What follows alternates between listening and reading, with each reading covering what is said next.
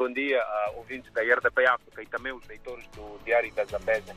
Deixem-me só, antes de entrar concretamente nas manchetes da, da edição desta quinta-feira, dizer que a província da Zambésia tem vindo a registrar chuvas e, e isto está a trazer algumas consequências uh, graves do ponto de vista de infraestruturas uh, em alguns distritos. Ontem, por exemplo, só para elucidar, um, o distrito de Alto Moloco ficou por algumas horas sem transitabilidade entre a zona urbana, aliás, a zona comercial e a zona administrativa devido a uma, a uma ponte que geralmente fica submersa em casos de, de algum aumento de caudal do rio Licum é uma situação que preocupa e temos informações também que algumas habitações precárias ah, desabaram devido às fortes chuvas que se fazem sentir, como disse um pouco a, pela província da Zambésia. Esta manhã também temos informação de que do outro lado dos bons sinais, o distrito de Inhaçus está a registrar chuva porque a equipa do Diário da Zambésia está a trabalhar um pouco pela Zambésia e tem vindo a ter um,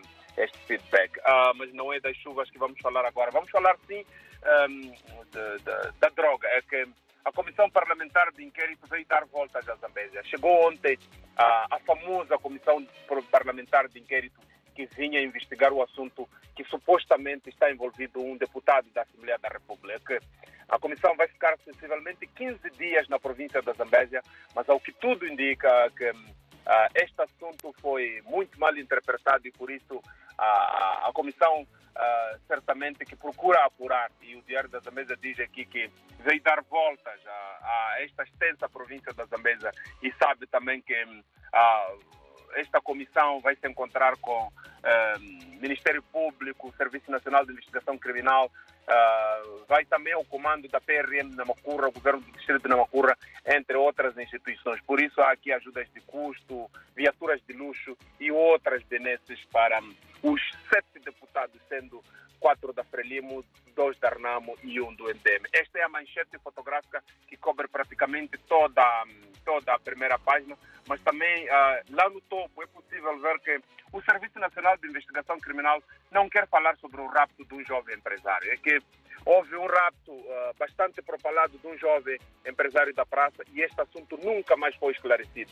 Nem a Polícia da República de Moçambique, muito menos o Ministério Público vieram dizer o que, é que terá acontecido. É que, conforme se sabe, o, o raptado terá aparecido sozinho e continuou com a vida normal e este assunto ficou, digamos, uh, num silêncio total. Por isso, o Diário da Zambésia questionou ontem, à margem do dia do Ternique, a diretora provincial, ou diretora do Ternique ao nível da província da Zambésia, Dominga Chibaia, para compreender a quantas vai este assunto. Mas, infelizmente, um silêncio total e a Dominga Chibaia diz que não queria falar sobre o assunto. É possível ver também no topo do diário, da capa do Diário da Zambésia e o interior já há sensivelmente duas semanas e Quilimane registra 300 casos de diarreia. É preciso frisar que a província de Niassa uh, e Sofala estão a registrar casos de cólera e, e em Caia, por exemplo, já houve algum óbito resultante da cólera e, e, e, a província da Zambésia, concretamente a sua cidade de Climane, tem sido ciclicamente assolada pela cólera,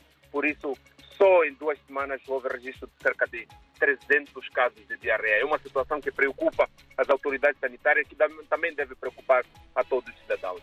Um, do outro lado, é possível ver também uma notícia segundo a qual a polícia alvejou um suposto ladrão. É que uh, um cidadão tentou uh, fugir da, das mãos da polícia e levou tiro e felizmente está fora do perigo. Por falar de levar tiro, uh, nos últimos três dias há uma notícia que faz furor na província da Zambésia, permita uma expressão. Um jovem foi baleado também nas costas porque tentou escapulir-se da, da malha policial eh, e o comandante provincial da PRM, Aquilas Manda, diz que não há dúvidas que o referido cidadão faz parte de uma rede de imigrantes. E o Ministério Público emitiu um comunicado de imprensa sobre este assunto, dizendo que cerca de 13 uh, eh, imigrantes foram encontrados uh, a partir da fronteira de Mucuba, aliás, de Milange a Mucuba, e o acusado, neste momento, está no leito hospitalar, mas fora do período. É uma uhum. notícia também que pode ver. Mas também pode ver, um, no desde uma opinião preto no branco. Certamente que vai, vai animar aos leitores. Para além de que o setor de pescas anda por cima da, da, da desta da, da, questão da fiscalização. Agnello Bissani, que é um chefe de departamento uh, no Serviço Provincial das Atividades Econômicas, diz que uh, a fiscalização continua em cima à procura daqueles que violam a lei, sabendo que uh, o país está a registrar um período de veda no camarão e também no caranguejo.